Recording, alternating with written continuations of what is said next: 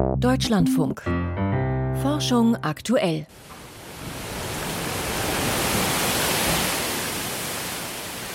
Was hier ein wenig klingt wie auch Wellenrauschen, ist der Wind an der Südküste Mexikos, wo auch viele große Windräder stehen, deren mächtige Rotorblätter sich rhythmisch durch die Luft drehen. Ein durchaus majestätischer Anblick, aber gleichzeitig auch etwas, das von vielen nicht bejubelt wird. Was sind hier globale Muster beim Protest gegen erneuerbare Energien? Darum geht es gleich. Erst aber hier in Forschung aktuell mit mir, Katrin Kühn, ein Blick hierauf. Deutschland schnieft und hustet. Nach Schätzung des Robert Koch Instituts haben mehr als sieben Millionen Menschen aktuell eine akute Atemwegsinfektion, mehr als im entsprechenden Zeitraum im vergangenen Jahr und auch in den Vorpandemiejahren. In den meisten Fällen sind es Rhinoviren, also Schnupfen, Erkältung. Auf Platz zwei aber schon mit jedem fünften Fall SARS-CoV-2. Manche haben inzwischen die zweite, dritte oder sogar vierte Corona-Infektion. Wie ist das einzuordnen? Darüber habe ich mit Carsten Watzel gesprochen, Immunologe an der Technischen Universität Dortmund.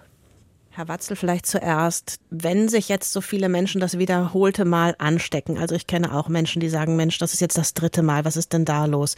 Funktioniert das bei SARS-CoV-2 dann doch nicht so gut mit unserer Schleimhautimmunität, also dass die Viren direkt in Nase oder Mund abgewehrt werden? Also da muss man zwei Sachen unterscheiden. Zum einen ist es so, dass mit dieser Schleimhautimmunität, wenn ich einmal infiziert war oder äh, mich auch geimpft hatte, dann habe ich halt Antikörper auf den Schleimhäuten, ähm, aber die sind nicht dauerhaft da, weil das Immunsystem nicht dauerhaft so viele Antikörper produziert. Ähm, und äh, wenn die da sind, dann kann es durchaus sein, dass wenn ich das Virus einatme, dass diese Antikörper das Virus neutralisieren, also abwehren und ich äh, mich erst gar nicht infiziere. Aber wie gesagt, diese Antikörper gehen mit der Zeit verloren.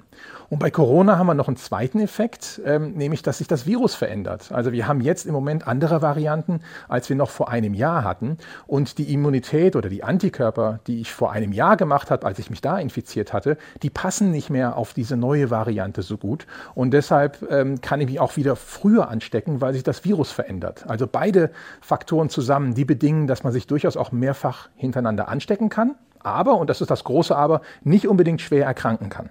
Können Sie das einmal genauer erklären, was da genau passiert? Also wenn ich jetzt in einem Innenraum bin, vielleicht da ist jemand anderes erkrankt, die Viren kommen, wie läuft das dann bei mir genau ab auf den Schleimhäuten? Also wir wissen ja, dass sich Corona äh, durch sogenannte Aerosole äh, verbreitet, also kleine Tröpfchen, die durchaus auch lange in der Luft hängen bleiben können. Die atme ich dann ein durch Mund oder Nase und dann setzen sie sich auf meine Schleimhäute. Und da auf den Schleimhäuten hat unser Immunsystem natürlich schon gewisse Abwehrfunktionen. Deshalb habe ich da ja Schleim, dass eigentlich auch Viren da gefangen werden können. Aber es kann halt sein, dass die Viren dann auch Zellen in meinen Atemorganen infizieren können. Das ist ja ein Atemwegserreger, der will ja genau da hin zu den Zellen äh, in meinen Atemwegen. Und ähm, die können dann, diese Viren können dann diese Zellen infizieren, es sei denn, ich habe auch Antikörper auf diesen Schleimhäuten und diese Antikörper können dann das Virus so binden und verkleben, dass es nicht mehr in die Zellen rein kann und könnten damit dann halt die Infektion verhindern. Also das ganze Prinzip funktioniert durchaus und ich muss mich auch, wenn es jetzt meine dritte Corona-Infektion vielleicht ist, da jetzt nicht ähm, fragen, oh je, ist alles über den Haufen geworfen, was ich vor ein, zwei Jahren gelernt habe zu Corona. Es ist halt so, dass uns die Immunität immer nur eine Zeit lang vor der Infektion schützt, aber viel, viel länger vor der schweren Erkrankung. Ich glaube, das muss man auch nochmal betonen, weil wir sehen ja jetzt gerade, dass viele Menschen sich infizieren, aber nur sehr wenige Menschen schwer krank werden. Das heißt, für normale, immungesunde Menschen ist diese Infektion nicht mehr so gefährlich aufgrund dieser Immunität, die wir haben. Aber es ist natürlich ein weiterer Atemwegserreger, dem wir nicht dauerhaft entkommen können. Wir werden uns alle paar Jahre auch mit Corona infizieren, so wie wir das mit RSV und Rhinoviren und den anderen auch machen. Leider haben wir halt jetzt einen mehr in diesem Zoo. Das heißt, wir werden vielleicht ein paar mehr Infektionen in den nächsten Jahren haben, aber zum Glück halt nicht schwer erkranken. Und es wird ja im Moment auch so viel weiter geforscht. Was ist denn aktuell an dem Wissen, das da neu reinkommt, für Sie besonders spannend? Also zum einen natürlich, wie sich die Immunität auf jede neue Variante entwickelt, aber auch, dass es mittlerweile Ansätze gibt, wo die Virologen vorhersagen können, vielleicht welche neuen Varianten sich denn noch entwickeln können. Weil evolutionär ist dieses Virus ja noch brandneu. Es ist jetzt erst seit drei Jahren bei uns äh, und interagiert mit unserem Immunsystem. Das heißt, da haben wir sicherlich noch viele Jahre Entwicklungsmöglichkeiten für das Virus. Im Moment rennen wir da immer hinterher, dass wir gucken, welche Varianten könnten denn im nächsten Winter auch bei uns noch Infektionen machen. Wenn wir das vielleicht vorhersagen könnten, könnten wir vielleicht auch proaktiv da wirklich nochmal eingreifen. Immunologe Carsten Watzel zur wiederholten Corona-Infektion. Und ich habe Carsten Watzel auch gefragt, was er denn neben Impfungen als Schutzmaßnahmen empfiehlt und wie er das mit der aufgeladenen Stimmung bei den Masken sieht. Zu hören das komplette Interview in unserer Deutschlandfunk Audiothek App unter Forschung aktuell. Die Energiewende muss kommen. Da sind sich ja eigentlich alle einig. Das ist hier so und auch in anderen Ländern. Und trotzdem gibt es oft Widerstand, Proteste. Warum? Und wie lässt sich das lösen? Das sind wichtige Fragen, global, wenn es darum geht, die Klimakrise zu bekämpfen. Meine Kollegin Mirjana Jandik war für uns in Mexiko unterwegs, wo im Süden des Landes ein Industriekorridor entsteht mit neuen Windparks. Sie hat mit den Menschen gesprochen und mit einer Geografin, die zu dem Konflikt dort forscht. Es sieht richtig beeindruckend aus, wenn man im Bus über die Landstraße von Juchitán nach Unión Hidalgo fährt. Windräder dicht an dicht, soweit das Auge reicht. Der Wind ist hier so stark, dass er immer wieder ganze Lastwagen umwirft. Das liegt an der besonderen Lage am Isthmus von Tehuantepec, der Landenge im Süden von Mexiko. Kein Wunder, dass in den 1990er Jahren das enorme Windkraftpotenzial der Region erkannt wurde.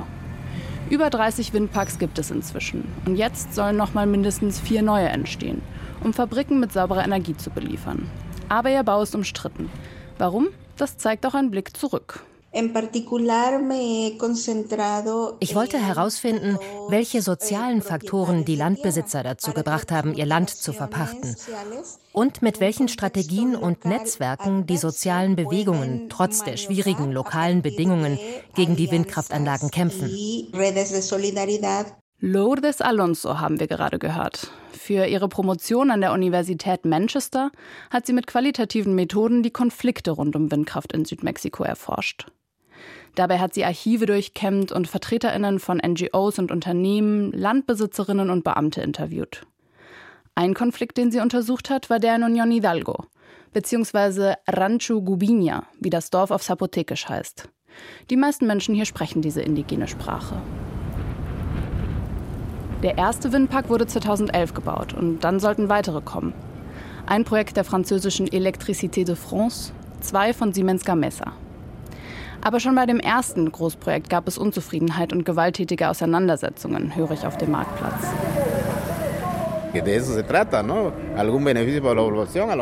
Wir hätten erwartet, dass wir irgendwelche Vorteile von dem Windpark haben würden. Bessere Straßen, Infrastruktur, aber das ist nicht passiert.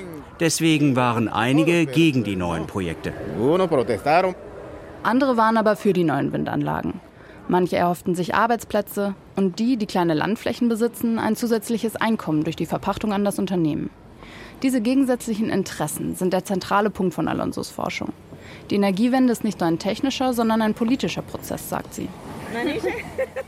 Am Taco-Stand neben dem Marktplatz treffe ich Rosalba Castillo, eine ältere Dame mit langen grauen Zöpfen. Die pensionierte Lehrerin hätte gerne ihre Parzelle an das Unternehmen verpachtet, um so ihrem Sohn das Studium zu finanzieren. Da gibt es welche, die reden den Leuten ein, die Windanlagen würden zu Krebs führen. Unser eins weiß zwar, dass das nicht stimmt, aber viele fallen darauf herein. Die armen Leute, die ein Stück Land besitzen, wollen doch auch nur ein bisschen was abbekommen. Lourdes Alonsos Forschung bestätigt das. Oft stehen hinter den Konflikten wirtschaftliche Interessen und Ungleichheiten. Die lokalen Kontexte hängen mit globalen Prozessen zusammen. Durch die wirtschaftliche Öffnung wurden viele landwirtschaftliche Produkte billiger und die Leute konnten es sich nicht mehr leisten anzubauen. Auch das bringt die Leute dazu, ihr Land zu verpachten. Dabei ist die Landfrage in Mexiko kompliziert. Im neoliberalen Umbau der 1990er Jahre wurden Flächen privatisiert, auf die indigene Gruppen Anspruch erheben. Oft ist unklar, ob eine Fläche sich in gemeinschaftlichem oder Privatbesitz befindet. Und es werden Fakten geschaffen, bevor es zu einer Klärung kommt. Alonso hat analysiert, wie sich die verschiedenen Gruppen durch dieses Szenario manövrieren. Die kleinen Landbesitzerinnen haben sich zusammengeschlossen und die Anlagen blockiert, um höhere Pacht zu verhandeln. Die sozialen Bewegungen, die gegen den Bau waren, holten sich Unterstützung von internationalen Akteuren.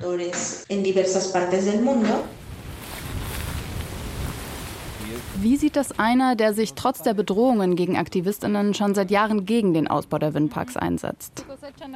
Im Garten der Gemeindeuniversität treffe ich Carlos Manso. Hinter uns drehen sich die Windräder. Der promovierte Sozialwissenschaftler publiziert zur Geschichte der Landfrage in Mexiko. Er ist sicher kein Klimawandelleugner, sondern kritisiert, der Staat rühmt sich damit, saubere Energie zu produzieren, aber respektiert weder die indigenen Gemeinden noch den Wald, die Mangroven oder die Flüsse. Windkraft ist Ausdruck des Neoliberalismus, des grünen Kapitalismus. Sie ist keine wirkliche Alternative. Auch Lourdes Alonsos Analysen zeigen, dass der Windkraftausbau die Ungleichheiten in Mexiko verschärft. Der strukturell vernachlässigte Süden lieferte früher billige Nahrungsmittel und heute billige Energie ans reichere Landesinnere, ohne selbst davon zu profitieren. Das Projekt der französischen EDF wurde letztes Jahr durch ein Gerichtsverfahren gestoppt. Aber in der ganzen Region sind weitere Projekte geplant. Wie könnte es ohne solche Konflikte gehen?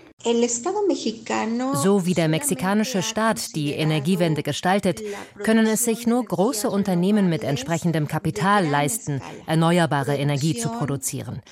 Mexiko hat die Energiewende mit Umweltargumenten vorangetrieben, aber wollte damit auch ausländische Investitionen anziehen. In Istepec wurde versucht, einen kommunal verwalteten Windpark aufzubauen. Aber das ist gescheitert, weil die Gemeinde nicht die finanziellen Mittel hatte. Wenn es solche kommunalen Projekte geben soll, muss der Staat dafür die rechtlichen Rahmenbedingungen schaffen und die Gemeinden finanziell unterstützen. Mejana Jandik über die Proteste gegen Windkraft im Süden Mexikos. Und die Frage, die sich dann ja stellt, ist, Inwiefern passt das, was da passiert, zu anderen Konflikten rund um erneuerbare Energien?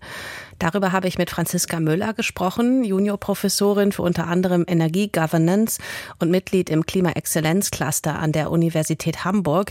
Und sie hat mir erzählt, das sind Muster, die es tatsächlich überall auf der Welt gibt. Und wissenschaftlich kann man die beschreiben mit den Begriffen Energieextraktivismus oder Energiekolonialismus. Und Extraktivismus meint dabei den unmittelbaren Zugriff auf Ressourcen wie Boden, Wald oder Rohstoffe und einen nicht nachhaltigen Umgang damit. Da gibt es inzwischen sogar schon den Begriff des postfossilen Extraktivismus. Damit ist der neue grüne Zugriff auf attraktive Territorien gemeint, die sich durch hohe Windgeschwindigkeit oder hohe Sonneneinstrahlung auszeichnen. Und das ist dann eben ein rein durch geophysische Potenziale geprägter Blick, der sich nicht mit den Interessen der lokalen Bevölkerung oder mit einer lokal eingebundenen Transformationsstrategie befasst. Und Energiekolonialismus richtet den Fokus dem gegenüber vor allen Dingen auf die Machtformen, auf das Wissen und auf die Intervention in Lebensweisen. Wenn also solche attraktiven Territorien im globalen Süden von den carbonintensiven Ökonomien des globalen Nordens einfach genutzt werden, weil sie als leeres, unberührtes Terrain gelten, oder wenn Energieanlagen in lokale Lebensweisen eingreifen, zum Beispiel sich Landwirtschaft oder Fischerei nicht mehr wie vorher betreiben lässt, weil da eine Solaranlage steht. Oder wenn, ein Beispiel aus Sambia, wenn Bäuerin verboten wird, selbst Holzkohle herzustellen oder zu verkaufen.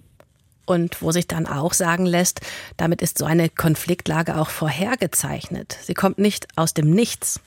Genau, die kommt nicht aus dem Nichts, aber die entsteht eben genau dann, wenn man nicht ähm, darauf schaut, was die Energiebedürfnisse der Bevölkerung sind, wenn man keine Partizipation betreibt und wenn einfach nur der Blick auf den Raum, auf das Territorium, auf die Potenziale, die dort schlummern, gesehen wird und man sich nicht mit den Energiepolitiken vor Ort beschäftigt und nicht mit dem, was die Bevölkerung eigentlich braucht und wie sie von der Energiewende profitieren könnte. Und Franziska Müller hat mir auch gesagt, was wir verlieren global, wenn das und auch die Forschung dazu nicht beachtet wird. Wir verlieren sehr viel. Ähm, wir verlieren ein Vertrauen in die Möglichkeiten erneuerbarer Energien. Wir verlieren auch demokratische Potenziale, denn ähm, erneuerbare Energie und Demokratie hängen eng zusammen, weil es eigentlich sehr dezentrale Technologien sind. Wir verlieren auch die Möglichkeit zum Wissenstransfer. Und ähm, ich meine, das Wir, was wir haben, ist ein Wir, was natürlich, was den globalen Süden ja genauso sehen muss. Und Menschen im globalen Süden verlieren eben die Chance auf eine souveräne und selbstbestimmte Energiewende. Franziska Müller aus dem Klimaexzellenzcluster der Universität Hamburg zur ja, global wichtigen Frage. Wer profitiert vom Wind, vom Ausbau erneuerbarer Energien? In Berlin geht es heute Abend um herausragende Forschungsleistungen. Bundespräsident Steinmeier verleiht den Deutschen Zukunftspreis für Technik und Innovation, einer der wichtigsten Wissenschaftspreise hier in Deutschland. Zwei der nominierten Teams haben wir in Forschung aktuell schon vorgestellt und heute folgt Team 3 aus Dortmund. Es hat ein neuartiges Industriebrennersystem entwickelt, mit dem Abwärme effektiver genutzt werden kann und das sich auch für Wasserstoff eignet. Simon Schumacher hat sich alles zeigen lassen. In einer Werkshalle des Technologiezentrums Dortmund läuft ein Industriebrenner. Das knapp ein Meter lange Gerät erinnert an einen riesigen Föhn. Am schmalen Ende tritt eine Erdgasflamme aus, mit der sich etwa Schmelzöfen für Glas oder Metall heizen lassen.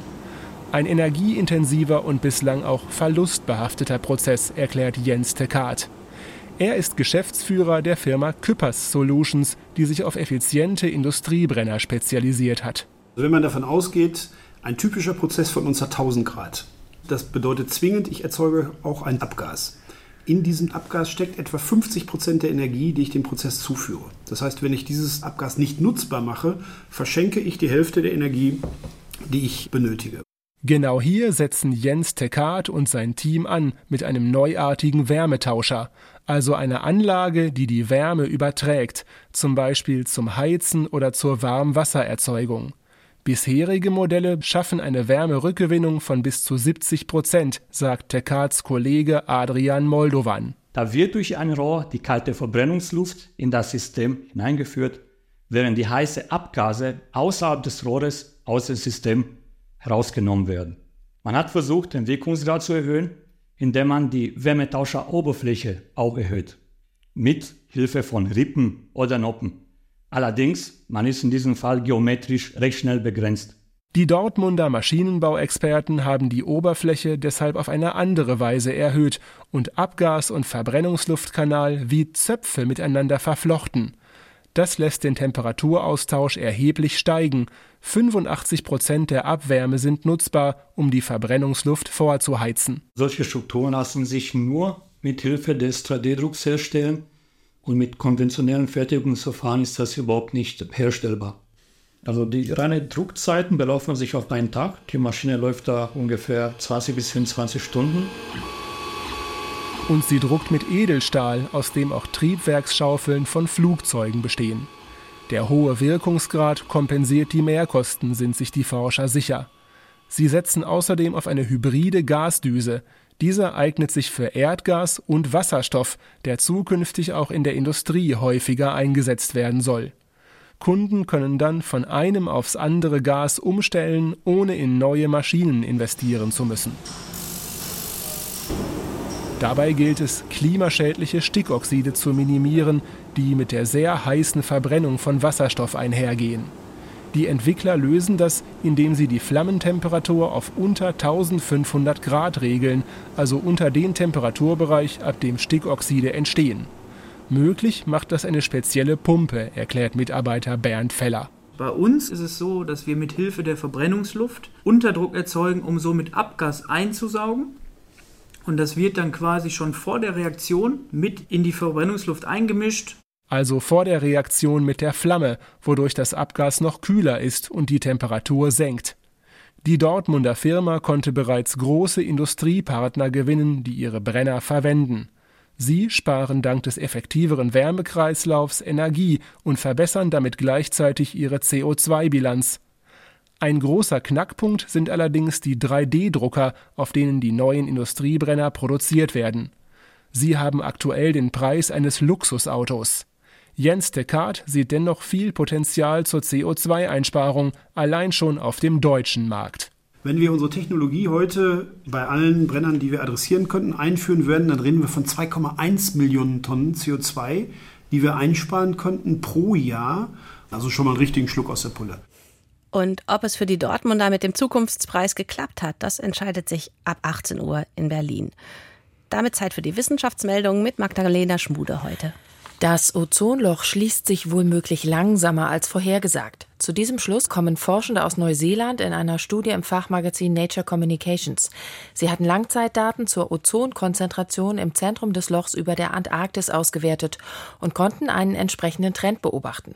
Im September nahm die Konzentration jedes Jahr konstant zu, in den Oktobermonaten jedoch ab. Zwischen Oktober 2004 und Oktober 2022 gingen die Werte um ein Viertel zurück. Das bedeutet nicht, dass sich das Ozonloch nicht mehr schließe, weise aber auf eine verlangsamte Erholung hin, schreiben die Studienautoren. Ein Grund für das Phänomen könnte der Klimawandel sein, der die Dynamik in bestimmten Schichten der Atmosphäre verändert. Eine Steuer auf zuckerhaltige Getränke in Deutschland könnte Kosten in Millionenhöhe einsparen. Durch eine Besteuerung der Softdrinks ließe sich der Zuckerkonsum von Erwachsenen im Schnitt so stark senken, dass weniger Fälle von Übergewicht, Typ-2-Diabetes und Herz-Kreislauf-Erkrankungen auftreten würden. Das ist das Ergebnis einer Modellierungsstudie der Technischen Universität München. Je nach Besteuerungsansatz könnten so in den nächsten 20 Jahren Gesundheits- und Sozialausgaben zwischen 9 und 16 Millionen Euro vermieden werden, schreiben die Fachleute im Fachmagazin PLOS Medicine. Bisher gibt es in Deutschland nur eine freiwillige Selbstverpflichtung der Getränkeindustrie, den Zuckergehalt von Softdrinks zu reduzieren. Die WHO empfiehlt dagegen eine Steuer auf stark gesüßte Getränke, da diese besonders häufig für einen zu hohen Zuckerkonsum verantwortlich sind. In Dänemark treten gehäuft Keuchhustenfälle auf. Laut dem Zentrum des dänischen Gesundheitsdienstes war die Anzahl der gemeldeten Infektionen im Oktober mit gut 1100 Fällen mehr als zehnmal so hoch wie sonst üblich. Fachleute sprechen deshalb von einer landesweiten Epidemie. Von dem Ausbruch sind vor allem Jugendliche zwischen 10 und 19 Jahren betroffen, vermutlich weil viele von ihnen keine Auffrischungsimpfungen erhalten haben. Diese sind im Alter von 5 bis 6 Jahren sowie im Jugendalter vorgesehen und ergänzen die Grundimmunisierung aus dem Kleinkindalter. Die Immunität nach einer Impfung hält vier bis zwölf Jahre an. Eine durchgemachte Erkrankung schützt bis zu 20 Jahre vor einer erneuten Ansteckung. Keuchhusten wird vom Pertussis-Bakterium verursacht und durch Tröpfcheninfektion oder direkten Kontakt mit Erkrankten übertragen. Nachtaktiv zu sein bringt Überlebensvorteile. Nur durch diese spezielle Nische konnten bestimmte urzeitliche Fische die vier letzten Massenaussterben überleben, während nah verwandte tagaktive Arten ausstarben. Das geht aus Analysen Schweizer Forscher hervor, die auf dem Preprint-Server BioArchive veröffentlicht wurden.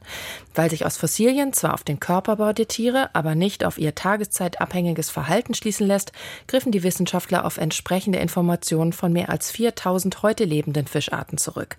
Auf die dieser Basis modellierten sie einen Stammbaum der Aktivitätsmuster, der mehr als 100 Millionen Jahre zurückreicht. Hypochloridhaltige Desinfektionsmittel sind gegen bestimmte Krankenhauskeime wirkungslos. Sporen des Bakteriums Clostridium difficile, das schwere Durchfallerkrankungen verursacht, überstehen die Behandlung mit entsprechenden Mitteln und sind weiterhin in der Lage zu keimen. Das zeigt eine Untersuchung britischer Forscherinnen, die in der Fachzeitschrift Microbiology erschienen ist. Ihre Studie gebe Hinweise darauf, dass diese Art der Desinfektion zunehmend wirkungslos werde, folgern die Wissenschaftlerinnen. Sternzeit, 22. November. Der Mond mit Apenninen, Alpen, Kaukasus und Co. Heute Abend steht der zunehmende Mond im Sternbild Fische am Südhimmel. Beim Blick durch ein Teleskop sind gleichzeitig die Alpen, die Karpaten und die Pyrenäen zu erkennen. Auf der Erde ist das unmöglich, nicht aber auf dem Mond. Der Danziger Astronom Johannes Hevelius hat sich nicht nur mit etlichen Sternbildnamen am Himmel verewigt, von ihm stammen auch viele Bezeichnungen für Mondformationen.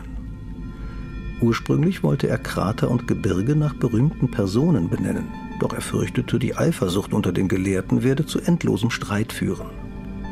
So nutzte er auf seinen 1647 erschienenen Mondkarten die Namen irdischer Gebirge. Das Mondwerk des Hevelius fand große Beachtung und so bürgerten sich die Namen ein. Der Astronom betonte, dass es keinerlei Ähnlichkeit zwischen den Mondbergen und ihren irdischen Gegenstücken gibt. Markante Gebirge umgeben zum Beispiel das Mare Imbrium, das zum linken Auge des Mondgesichts gehört. Die Apenninen, die mächtigste Bergkette, sind 600 Kilometer lang und der höchste Gipfel ragt mehr als fünf Kilometer auf. Die Berge bestehen nur aus Gestein und Staub. Im Sonnenlicht sind sie über 100 Grad Celsius heiß. In der Mondnacht kälter als minus 100 Grad. Schnee oder Vegetation sucht man in den Mondgebirgen vergeblich. Die Berge sind in der Frühzeit des Mondes bei gewaltigen Meteoriteneinschlägen entstanden. Auch Plattentektonik gibt es dort oben nicht. Anders als ihre irdischen Gegenstücke werden die lunaren Alpen also nicht mehr wachsen. Das war es für heute von Forschung aktuell. Ich bin Katrin Kühn und sage Danke für Ihre Zeit.